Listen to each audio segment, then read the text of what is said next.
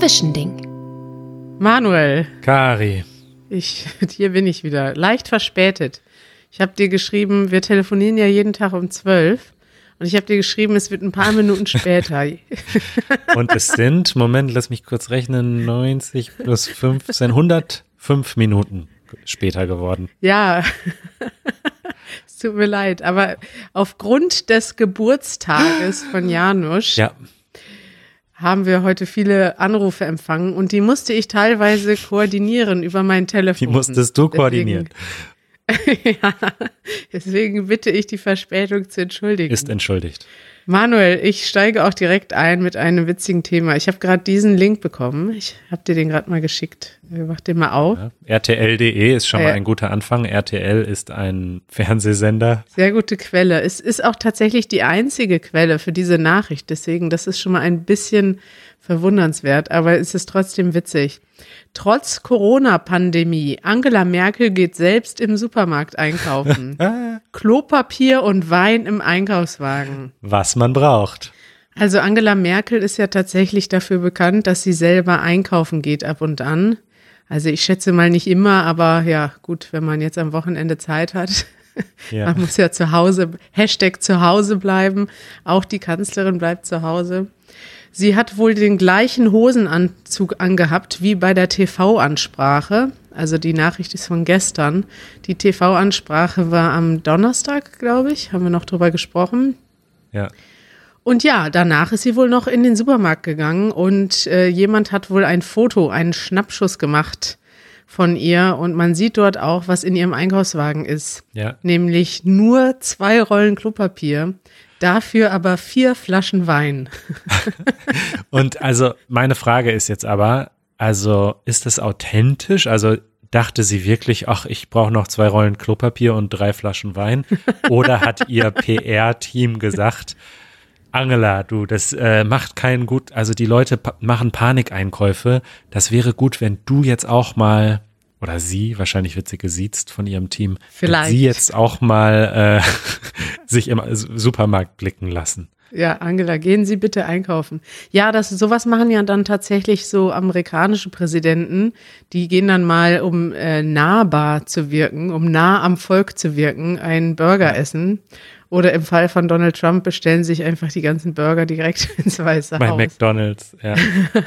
Aber Angela Merkel geht ja tatsächlich selber einkaufen. Und was mich verwundert ist, also ich glaube auch, dass das vielleicht ein, die Idee war, da ein Zeichen zu setzen. Aber sie hat halt kein professionelles Fototeam dabei gehabt, offensichtlich. Sie hat vielleicht dann darauf gehofft, dass jemand mit dem Handy sie fotografiert. Und es gibt ja schon öfters solche Geschichten, dass Leute sie irgendwo auf der Straße sehen und mit dem Handy fotografieren. Und ich glaube, das ist ihr tatsächlich auch Natürlich ist ihr das bewusst, aber dann zumindest egal. Es gab ja auch schon Geschichten, wo dann ähm, ihr Flugzeug kaputt war und dann ist sie in ein normales Flugzeug eingestiegen, um irgendwie zum G20-Gipfel zu fliegen. Und dann sitzt sie dann plötzlich neben jemand anders und liest ein Buch und äh, isst einen Joghurt. Ja, Und sie ist halt einfach, das kann man, glaube ich, in manchen Ländern, wo sich Präsidenten nur mit, äh, mit 20 Fahrzeugen Polizeieskorte bewegen, kann man sich das nicht vorstellen. Aber ja. Angela Merkel ist wirklich eine normale Frau, die einfach auf der Straße rumläuft. Ja, da ist unsere Kultur hier in Deutschland einfach noch ein bisschen, ich weiß nicht, ähm, ob das einfach ungefährlicher ist oder so hier, weil in Amerika ist das ja wirklich so. Ich habe auch mal ein Interview mit Obama äh, gesehen, wo er halt meinte, er kann halt nicht kurz zum Kiosk gehen und sich einen Schokoriegel kaufen, sondern da muss immer erst der Secret Service informiert werden und die müssen sich in Bereitschaft bringen oder wenn der halt joggen gehen will, dann müssen da irgendwie 20 Mann vor und hinter ihm mitjoggen und so weiter. Und Angela Merkel geht einfach mal spontan in den Supermarkt. Die wird natürlich auch ihre, ihre zwei, drei Sicherheitsleute mit dabei haben, aber das ist jetzt kein großes Ding. Da wird jetzt nicht die Straße für abgesperrt oder so. Ja, ich weiß nicht, ob das mit der Sicherheit ähm, weniger problematisch ist oder ob vielleicht die Einschätzung. Aber es ist ja vielleicht auch eine bewusste Idee, dass man ähm, ja auch zeigt, dass man nicht sich nicht so abschottet als Politiker, Ja. sondern eben Politiker sind ja normale Menschen und das ist ja, Ja. eben etwas, was manche Leute oft vergessen. Es ist immer einfach zu sagen, die Politik ist böse oder die Medien sind böse, aber Politik und Medien werden von Menschen gemacht und solche Verallgemeinerungen helfen meistens wenig. Ja, ich hatte ja. mal, irgendwann habe ich, glaube ich, mal äh, zu ihrer letzten Amtseinführung, sie hat ja jetzt die vierte Amts, Amtszeit, schwieriges Wort, und zur letzten Amtseinführung gab es ein Bild, wo ihre Verwandtschaft auf dem Balkon saß, im, auf der Zuschauertribüne im Bundestag. Und dieses Foto, ich weiß nicht, ich, ich erinnere mich noch, dass ich mit äh, Jeremy darüber gesprochen habe, weil keiner in Deutschland kannt, kennt eigentlich ihre Familie. Und auf dem Balkon oder auf der Zuschauertribüne im Bundestag saßen ihr Mann, ihr äh, Stiefsohn, also der Mann, der Sohn von dem Mann und ihre Mutter. Und diese ja. drei Menschen, also ihren Mann, wenn man politisch sich ein bisschen auskennt, kennt man den. Aber normalerweise die meisten Leute kennen den nicht. Also Angela Merkels Mutter könnte jetzt hier über die Straße gehen. Die ist auch schon etwas älter. Keiner kennt, er Klar. würde diese Frau erkennen. Und der Mann von Angela Merkel, der ist auch, der ist, glaube ich, Professor, den erkennt auch, kein Mensch kennt den. Der ist Chemiker. Doch, aber also, wenn man sich ein bisschen äh, natürlich interessiert, kennt man den schon. Der hat auch ein sehr markantes Gesicht. Joachim Sauer heißt der. Die haben auch nicht den gleichen Nachnamen. Und ich habe auch eine Anekdote dazu. Ich habe ja früher im Apple Store hier in Berlin gearbeitet ja. und der stand tatsächlich mal äh, im Apple Store und hat sein Handy reparieren lassen. Und der war auch ganz alleine da, ohne Sicherheitsleute. Die meisten haben den auch nicht erkannt, aber ein paar Leute haben getuschelt und meinten so, schau mal, da ist der Mann von Angela Merkel, steht an der Genius Bar. Also das war auch witzig. Ja, ja das ist sehr geil. Ja, das sind doch ja. mal äh, nette Geschichten. Also, Angela geht selber einkaufen, finde ich gut. Und sie Find macht keine gut. Panik. Das Einzige, was sie braucht, ist vier Flaschen Wein, um, die, um das Wochenende zu überstehen. ja. Meanwhile in Amerika, ich weiß nicht, ob du es gelesen hast, äh, ich habe heute Morgen gelesen, dass die Leute sich jetzt mit Waffen und Munition eindecken und dass einige Waffenhändler jetzt fünfmal so viel äh, Gewinn machen. Und auch zum Beispiel in Kalifornien dürfen nur noch Läden, die essentiell sind, aufmachen, also Supermärkte und Apotheken. Und die Waffenhändler sagen aber, ja, wir sind ja essentiell und haben auch auf. Und es bilden sich lange Schlangen, weil die Leute jetzt alle irgendwie Contagion gucken, diesen alten Film, wo es dann am Ende nicht. auch sehr brutal zugeht. Ich auch nicht, ehrlich gesagt. Aber da gibt es auch eine Pandemie, glaube ich, und dann wird gekämpft ums Überleben. Und darauf bereiten sich jetzt natürlich nicht alle, aber einige Amerikaner auch vor. Ja, da was soll man da sagen? Das ist genauso ja. irrational wie Klopapier kaufen, nur wesentlich gefährlicher, ne? Und wesentlich, also gut, es ist beides. Ach, ich will die Leute jetzt nicht ähm, also ja, zu Waffen habe ich eine ganz klare Haltung. Da könnte ich, könnte ich lange drüber diskutieren. Aber äh, ich bin sehr dagegen, dass private Menschen zu Hause Waffen halten dürfen. Aus ja. mehreren Gründen. Aber das ist ein Thema vielleicht mal für, für unseren längeren Für eine andere Zeit. Dann freuen sich ja. wieder unsere Zuhörer. Die, ähm, ja. wir haben da eine E-Mail bekommen gestern, dass wir doch mal, ähm, dass unser Podcast nicht politisch sein darf.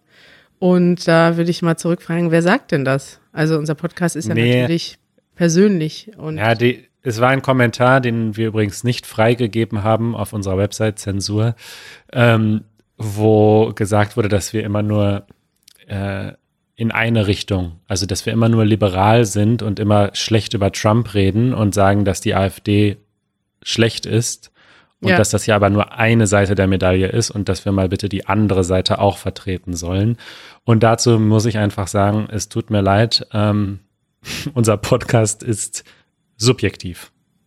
Ja, und ist vor allem keine Plattform für Rassisten. Es ist ja nicht so, dass Rassismus eine Meinung ist und eine zweite Seite, die ihm angehört werden muss, sondern es gibt gewisse Grundwerte in unseren Gesellschaften und dazu gehört zum Beispiel der Grundwert, dass alle Menschen gleich sind, egal woher sie kommen, woran sie glauben und wie sie aussehen. Und diese Grundwerte vertreten wir auch in unserem Podcast, in, auf unserem YouTube-Kanal und auf unserer Website. Und Leute, die irgendwie was dagegen schreiben, die, ähm, das ist keine Zensur, sondern die werden natürlich gelöscht. Ich will keine Hasskommentare bei uns und auch keine Beleidigungen und das ist nicht die Art und Weise, wie wir uns unterhalten. Wenn mir jemand erklären möchte, dass wir weniger Flüchtlinge aufnehmen sollen aus den und den Gründen, dann können wir das gerne sachlich diskutieren und das ist eine legitime Meinung. Oh, unser, äh, unsere Waschmaschine kippt gerade um. Die ist sehr laut geworden in letzter Zeit.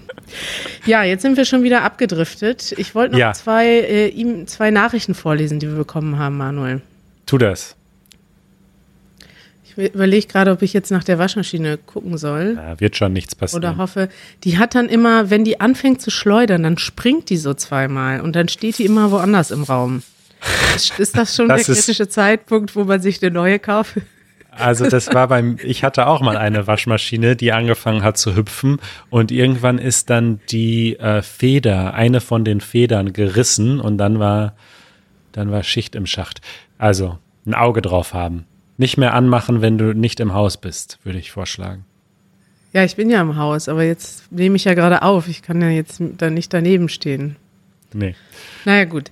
Also wir haben äh, E-Mails bekommen, sehr nette E-Mails. Und ich wollte mal drei E-Mails, haben wir noch so viel Zeit, Manuel? Sonst ja. mache ich das morgen. Ja, ich wollte mal drei E-Mails vorlesen, weil das ganz gut zueinander passt. Da haben wir nämlich das, was wir schon besprochen haben, diese Gleichzeitigkeit des Ungleichzeitigen. Also es passiert was auf der Welt, die Geschichte ist überall gleich, aber in unterschiedlichen Phasen. Roman schreibt uns aus Russland. Hallo Kari, Manuel und Janusz. Ich bin Roman, ich lebe in einer kleinen Stadt in Westsibirien. Sie heißt so gut. Also hier bei uns ist alles ziemlich entspannt. Läden und Cafés sind offen, manche Kulturveranstaltungen wurden abgesetzt und manche Leute versorgen sich mit Lebensmitteln. Meine Mutter arbeitet in einem Krankenhaus, da bereiten sie sich auf die Epidemie vor, das ist klar. Aber im Großen und Ganzen hat sich nichts geändert. Von unserer Aussicht ist es wirklich schwer, sich vorzustellen, dass irgendwo in der Welt gerade etwas Schlimmes passiert. Und da lese ich mal direkt im Anschluss vor, Alisa aus Russland, auch aus Russland, schreibt uns. In Russland haben wir etwa 200 Fälle. Die meisten nehmen es leider nicht so ernst. Die Regierung sagt, dass alles unter Kontrolle ist, aber viele Menschen glauben es nicht. Jeder Tag kann der Ausna jeden Tag kann der Ausnahmezustand erklärt werden. Ich isoliere mich, aber bis jetzt kann ich zumindest spazieren gehen und meine Eltern besuchen. Bald wird das verboten. Ich muss sagen, dass Corona hat mich bereits viel gelehrt, zum Beispiel jeden Moment zu schätzen. Auch hat sich die Beziehung mit ihren Eltern verbessert und sie ist jeden Tag glücklich und gesund zu sein. Also sie ist jetzt schon etwas näher dran, sie spürt das schon mehr. Und dem entgegen berichtet uns Christina aus Madrid, und das ist jetzt vielleicht die, der interessante Punkt bei Christina, ist das jetzt schon weiter vorangeschritten und ich glaube, das ist ganz gut für die Menschen, die jetzt noch am Anfang stehen, so wie Roman und sich das noch nicht vorstellen können. Ähm, ja, wir möchten keine Panik verbreiten, aber ich glaube, es ist gut für euch zu wissen, was kommt und dass man auch damit umgehen kann und sich darauf schon mal ein bisschen vorbereiten kann. Christina schreibt uns, seit Samstag, den 4.3., ist Quarantäne in Madrid. Also das sind ja jetzt schon fast drei Wochen. Ich habe das große Glück, dass keiner meiner Schüler den Unterricht abgesagt hat. Der Unterricht geht per Skype weiter. Natürlich ist die Situation schwer. Mit den Unterrichtsstunden und den Vorbereitungen bin ich ganz schön beschäftigt. Es fehlt mir sehr die tägliche Bewegung auf der Straße und der persönliche und direkte Kontakt zu den Schülern, Sprachschulen, Nachbarn, Freunden der Familie. Und jetzt erklärt sie mal, wie das aussieht auf der Straße.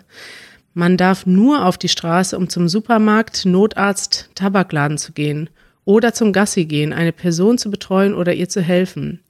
Aber immer nur eine Person. Es darf nicht wie ein Spaziergang aussehen, sonst bekommt man eine Strafen. Es gibt täglich viele Strafen. Heute war ich zum ersten Mal seit fünf Tagen auf der Straße, zur Apotheke und zum Supermarkt. In unserer Apotheke kann nur eine Person, da der Abstand für, nicht, für mehr nicht reicht. Im Supermarkt, in den Supermarkt können nur 20 Personen. Deshalb gibt es längere Schlangen auf der Straße. Die Polizei schaut dich an, ob du auch wirklich zum Einkaufen gehst, hält Autos an und steigt in die Busse und fragt nach.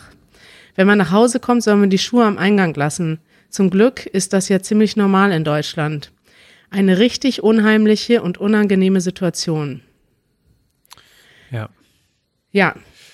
Äh, wenn man auf die Zahlen schaut, ähm, und ich finde mittlerweile wirklich ausschlaggebender als die Zahlen der neuen Fälle sind die Zahlen der Tode, weil die, Fell, die Fallzahlen hängen ja extrem davon ab, äh, wie viele Tests gemacht werden. Und zum Beispiel Deutschland hat sehr viele Fallzahlen, aber noch relativ wenig äh, Todeszahlen, also wie viele Menschen an dem Coronavirus versterben. Und das hängt, glaube ich, damit zusammen, dass wir relativ viel testen, unter anderem. Und wenn man sich aber die Todeszahlen anschaut, ähm, dann ist diese Lage in Spanien mittlerweile ziemlich dramatisch. Also Italien natürlich am schlimmsten, mittlerweile mehr Tode als in China, äh, dann China, dann Iran und dann kommt schon Spanien. Und deswegen ist da die Situation jetzt, glaube ich, ziemlich dramatisch, dass sie wirklich eine komplette Ausgangssperre haben. Ja.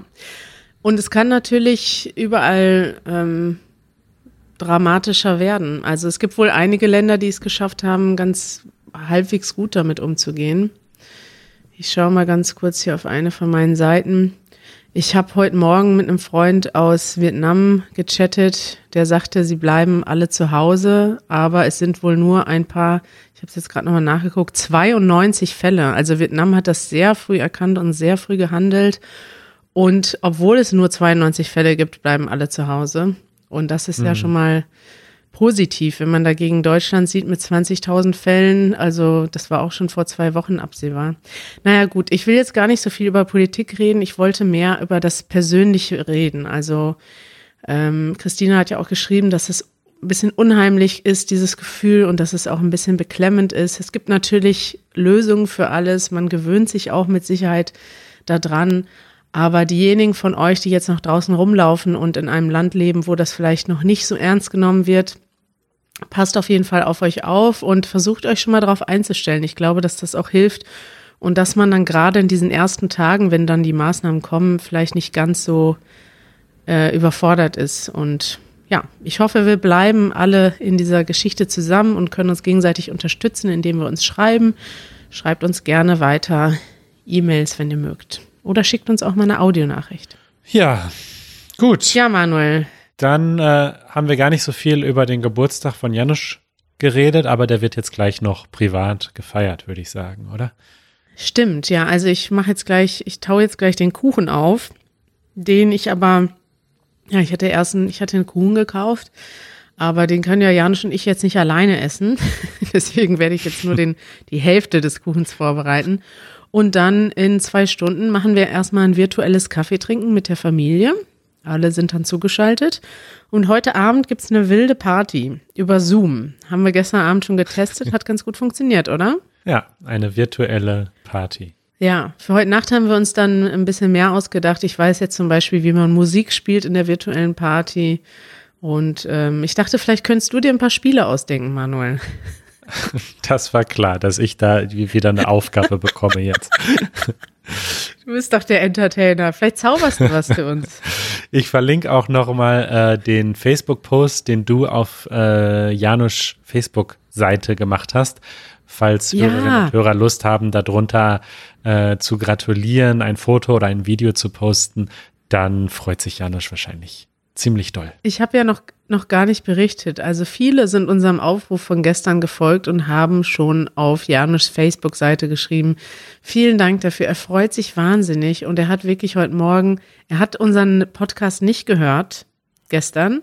Ja. Und heute Morgen habe ich ihn, ähm, habe ich einfach ganz unauffällig, so habe ihm gesagt, hör doch mal unseren Podcast von gestern. Und dann hat er so beim Frühstück machen den Podcast gehört und hat dann am Ende unseren Aufruf gehört und meinte so, nein. Ist dann zu seinem Laptop gegangen, hat Facebook aufgemacht und hat dann erst die ganzen Nachrichten gesehen, die da schon waren. Ach, wie cool. Also hat sich total gefreut. Wenn ihr Janusz zum Geburtstag gratulieren möchtet, dann ähm, folgt dem Link in den Show Notes. Und dort habe ich einen Post hinterlassen auf seiner Facebook-Seite und den kann man öffentlich kommentieren. Fantastisch. Gut, Kari, dann sehen wir uns gleich äh, beim Kaffee trinken, würde ich sagen. Ja, ich freue mich, Manuel. Bis später. Ich mich auch. Bis dann. Ciao. Ciao.